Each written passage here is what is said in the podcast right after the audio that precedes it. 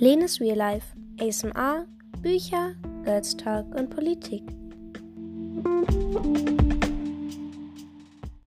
Hallöchen, meine Lieben, und ganz herzlich willkommen zu einer neuen Podcast-Folge. Ich hoffe, euch geht's gut und ihr seid pussmunter und ja, habt richtig Lust aufs Wochenende. Ich auf jeden Fall. Ich bin sehr froh, dass diese Woche vorbei war. Vorbei ist. Sie war sehr kurz, aber nicht so schön, nicht so schön. Und genau, ich hoffe, euch geht's gut und ich würde sagen, nicht lang schnacken, Kopf in Nacken und wir starten direkt mit dem achten Kapitel. Los geht's! Die Kuh im Pool von Sandra Niemeyer Kapitel 8 Nachdem ich am nächsten Morgen die Sauna sauber gemacht und Pula nach draußen gelassen hatte, ertappte ich Janis, wie er auf Wallis Smartphone herumwischte. Das war streng verboten. Wally hasste es, wenn man an ihr Smartphone ging. Pula sprang herum. Sie buckelte und warf dabei alle vier Beine von sich. Sie freute sich riesig, wenn ich, wenn ich sie aus der Sauna ließ. Sie war dann eine ganz andere Kuh als abends, wenn wir sie in die Sauna brachten. Abends mussten wir sie schieben, und sie ging dabei so träge, dass ich mich mit meinem ganzen Gewicht gegen ihren Po stemmen musste. Morgens lief ich so schnell, dass ich kaum Morgens lief sie so schnell, dass ich kaum hinterherkam. Es gibt eine es gibt eine Menge Rassenschauen, sagte Jannis in einem Ton, der mich an Mamas Geschäftstun erinnerte. Paris will den Auftrag ebenfalls. Sydney hat angerufen. Wenn wir uns nicht beeilen, sind die Saudis schneller. Von Wally wusste ich, dass damit die reichen Öl, Öl, Ölscheichs aus Saudi-Arabien gemeint waren. Es gibt Rasseschauen für Milchkühe, zählt Janis auf. Da geht es hauptsächlich um große Euter und hervorstehende Kühe. Hüftknochen. Und es gibt krasse Schauen für Hochlandrinder. Da geht es um schönes Fell und einen stämmigen Körperbau. Ich beugte mich staunend über Jannes Schulter. Was man mit Kühen alles machen konnte. Sie trugen Siegerschleifen und hatten Blumenkränze umgehangen. Wäre das möglich, hätte man von ihnen wohl noch einen Pokal in die Hufe hätte man ihnen wohl noch einen Pokal in die Hufe gedrückt. Wally kam verschlafen in die Küche. Heute war sie die letzte. Jannis, rief sie. Sie angelte nach dem Handy, aber Jannis versteckte es hinter seinem Rücken. Da ist echt was Cooles drauf, schrie er. Da hast du nur noch, das hast du nur noch nicht gefunden. Wally hörte auf, an Jannis Arm zu zerren. Dass sie etwas nicht im Internet fand, gab es eigentlich nicht. Was man finden konnte, fand ich auch. Sie stemmte die Arme in die Hüften und Janis holte vorsichtig das Handy hinter seinem Rücken hervor. Dann schauten wir zu dritt ein Video über einen über einen Sch Schaulaufen an. Ein Hochlandrind, das ein bisschen jünger als Pula zu, zu sein schien, wurde von den Cow wurde von den Cowwork vorbereitet. So hieß das wirklich. Kühe, die noch nie ge gekalbt hatten, wurden Fersen genannt. Erklärte die Hin Hintergrundstimme. Die Ferse wurde schamponiert. Das schien ihr zu gefallen. Dann wurde sie mit einem riesigen Rinderföhn trocken geföhnt. Der Föhn sah aus wie eine Mischung aus Haarföhn und Staubsauger. Zuerst wurde die Rückenbehaarung mit einer Rundbürste in Form gebracht. Dann wurde das Haar nach unten gekämmt und auf ihren Rücken eine Mittellinie gezogen, die der Sprecher Toplinie nannte. Nachdem die Linie gerade über ihren Rücken lief, wurde einigen, wurde einigen Seitenhaaren tupiert und fluffig nach oben gekämmt. Damit Haarspray fixiert. Kein Scherz, obwohl der Züchter die Kuh in einem wahren, mit in einen warmen Haarspray-Nebel hüllte, sahen die Haare nun ganz natürlich aus, wie vom Wind verweht, nur ohne Zotteln. Die Hufe wurden gespült und sogar lackiert, bis sie aussahen wie, Schimmer, wie schimmernde Fingernägel. Wenn die Ferse einen Fladen lassen, fallen lassen wollte, hob, Züchter, hob der Züchter ihren Schwanz hoch und hielt einen Eimer direkt unter ihren Po, damit auch ja kein bisschen Fladen an ihren Fellen kam, hängen hängen blieb. Janis kicherte. Könntest du auch machen, neck neckte Wally ihn. Dann würde Brigitte ganz frische Fladen direkt vom Erzeuger bekommen. Ihre Hörner wurden geschmiergelt, damit sie glänzten. Das durfte man nicht zu stark machen, erklärte der Sprecher, sonst schimmerten die Adern durch. Ich staunte. Hörner waren also nicht wie Fingernägel. Sie waren durchblutet und Nervenfasern liefen hindurch. Zum Schluss wurden die Stirnfransen in eine in ein gerades Dreieck zwischen die Augen frisiert. Die Ferse sah nun aus wie ein Rindermodel. Damit lässt sich eine Menge Geld verdienen, meinte Jannis. Ich weiß nicht, sagte Wally zweifelnd. Das ist doch nur so ein Hobby von Rinderzüchtern. Ich glaube nicht, dass man damit wirklich Geld verdienen kann. Preisgekönte Kühe sind mehr wert, wandte Jannis ein. Und ihre Kälber auch. Wir könnten mit Pula zu einer Rasseschau fahren und viel Geld verdienen. Klar, sagte Wally, Wally ironisch. Du willst mit einer Kuh, die nicht uns gehört und die wir im Keller verstecken, zu einer Schau fahren, wo sie jeder sieht? Niemand würde vermuten, dass eine Kuh, die vom Schlachter geflohen ist, plötzlich auf einer Rasseshow auftaucht, erwiderte Jannis. Darum würde sie auch niemand erkennen. Wally sah ihn skeptisch an. Und wenn sie erstmal berühmt ist, will sie auch niemand mehr schlachten. Es gibt, richt es gibt richtige Kuhstars. Jannis wurde immer begeisterter.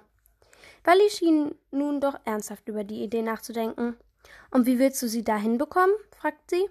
Mit deinem Bobbycar-Anhänger? Sie kicherte. Janis war längst zu groß für sein Bobbycar. Wir mieten uns einen Anhänger, sagte Janis. Und den fährt dann, und den fährt dann wer? schaltete ich mich ein. Die beiden hatten doch einen Vollmeise. Wartet mal, sagte Janis. Er rannte nach oben ins Badezimmer. Er, er stolp, es polterte. Flaschen fielen auf die Fliesen, dann kam er mit Mamas Haarspray-Dose nach unten. Wir stylen sie mal, sagte er, und schauen, ob sie dann genauso toll aussieht wie die Stars. Wally und ich trotteten hinter ihm her. Pula, Friseurtermin, flötete Janis über den Rasen. Pula hielt kurz mit dem Grasen inne, blickte auf die Haarspray-Dose, aber weil die wohl nicht besonders geschmackhaft aussah, senkte sie wieder den Kopf. Janis legte ihre Stirnfransen zu einem ordentlichen Dreieck, wie er es im Video gesehen hatte. Dann fixierte er das Ergebnis mit Haarspray. Die Wirkung war erstaunlich. Nicht die Wirkung an Pulas Pony, sondern aus ihrem Verhalten, sondern an ihrem Verhalten. Sie sprang hoch, alle vier Hufe verließen den Boden. Dann raste sie los und krachte in die Hecke zum Nachbargrundstück. Oh, Entschuldigung, murmelte Jannis. Er guckte ehrlich betroffen. Räum die Dose weg, sagte Janni schnell, äh, sagte Walli schnell. Ich ging zu Pula. Tut uns leid, sagte ich beruhigend. Wir sprühen dich nie wieder mit Haarspray ein. Versprochen. Und ein Star musst du auch nicht werden. Das war es mit Pulas Karriere als Kuhmodel und mit Jannes Karriere als Züchter preiswertiger Kühe. Nachdem wir Pula beruhigt hatten, klingelte es an unserer Tür Sturm. Es war Brigitte. Was ist passiert? keuchte sie. Die Hecke hat gerade gebebt. Du hast Jannis mit deinem die schönste Kuh auf der Weide aufgestachelt, erklärte Walli. Er hat Pula mit Haarspray eingesprüht. Oh, Brigitte schaute schuldbewusst. Deswegen ist sie in die Hecke gerannt. Sie schüttelte mit, mitfühlend den Kopf. Pula ist aber auch noch eine ganz hübsche. Da kann man sagen, was man will. Sie musterte Pula stolz, als wäre sie ganz allein dafür verantwortlich, dass Pulas Fell so goldblond und gewellt war. Vielleicht war Brigitte am Ende ja doch gar nicht so verkehrt. Hochlandrinder werden vor einem, vor einem Schaulauf mit Haarspray eingesprüht, erklärte Jannis ihr. Er klang dabei, als hätte er gesagt, sie werden mit, Kleber, mit Klebstoff gequält. So ein Haarspraynebel ist Tierquälerei. Brigitte betrachtete Pula eingehend. Wisst ihr, sagte sie dann zögernd, ich hab euch doch, ich hab euch das bis jetzt nicht gefragt, aber wo habt ihr Pula eigentlich her? Wir antworteten nicht. Eigentlich wollte ich nicht, darü nicht darüber nachdenken, fuhr Brigitte fort, weil ich lieber an meinen Rosen denken wollte weil ich lieber an meine Rosen denken wollte. Aber ich vermute, dass eure Eltern euch nicht so ein großes Tier gekauft haben. Wir sagten immer noch nichts. Ihr habt diese Kuh wohl gefunden, weil sie ausgerissen ist. Genauso wie diese Kuh, die in unserem Wald um, umherirrt. Und jetzt denkt ihr, ihr rettet die vom Schlachter? Alle Achtung, dachte ich. Ich hatte Brigitte wahrhaftig unterschätzt.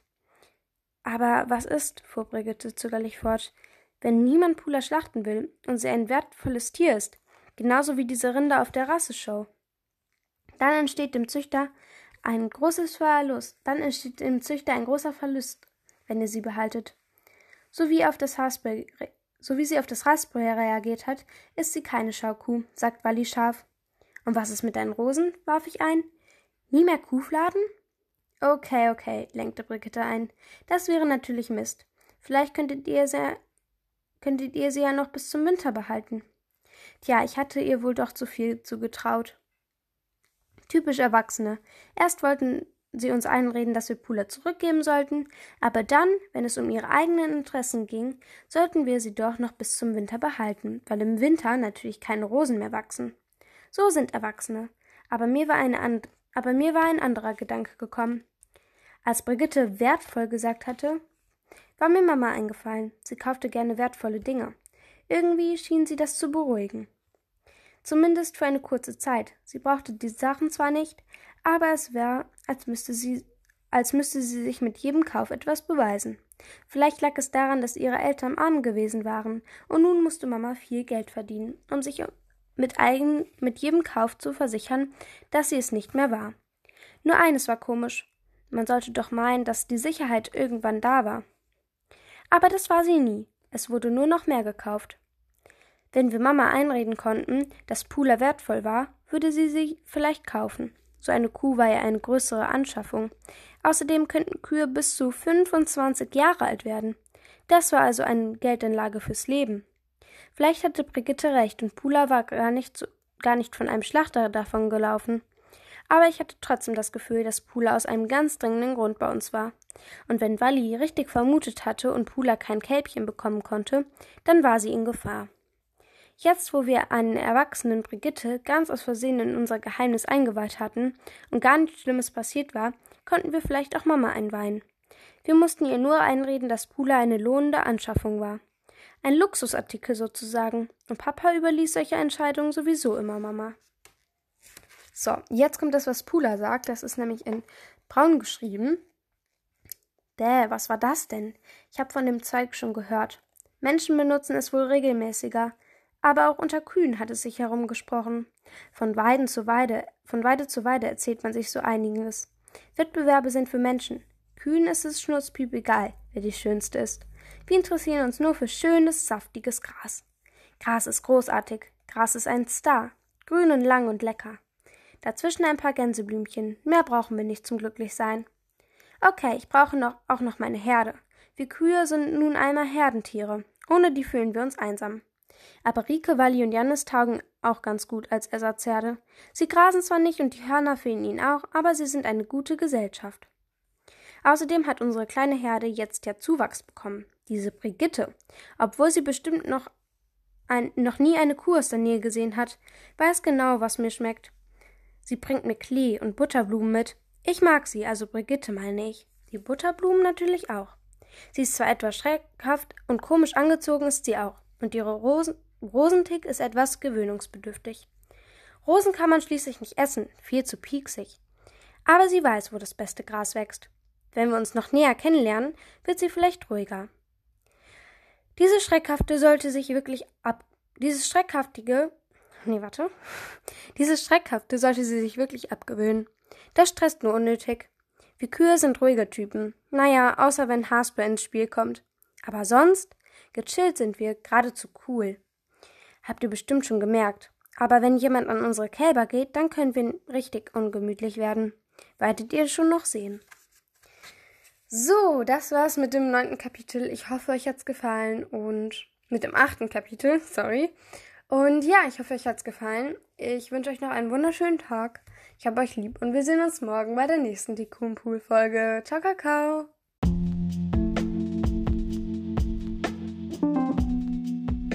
Das war Lenes Real Life, ASMR, Bücher, Girls Talk und Politik.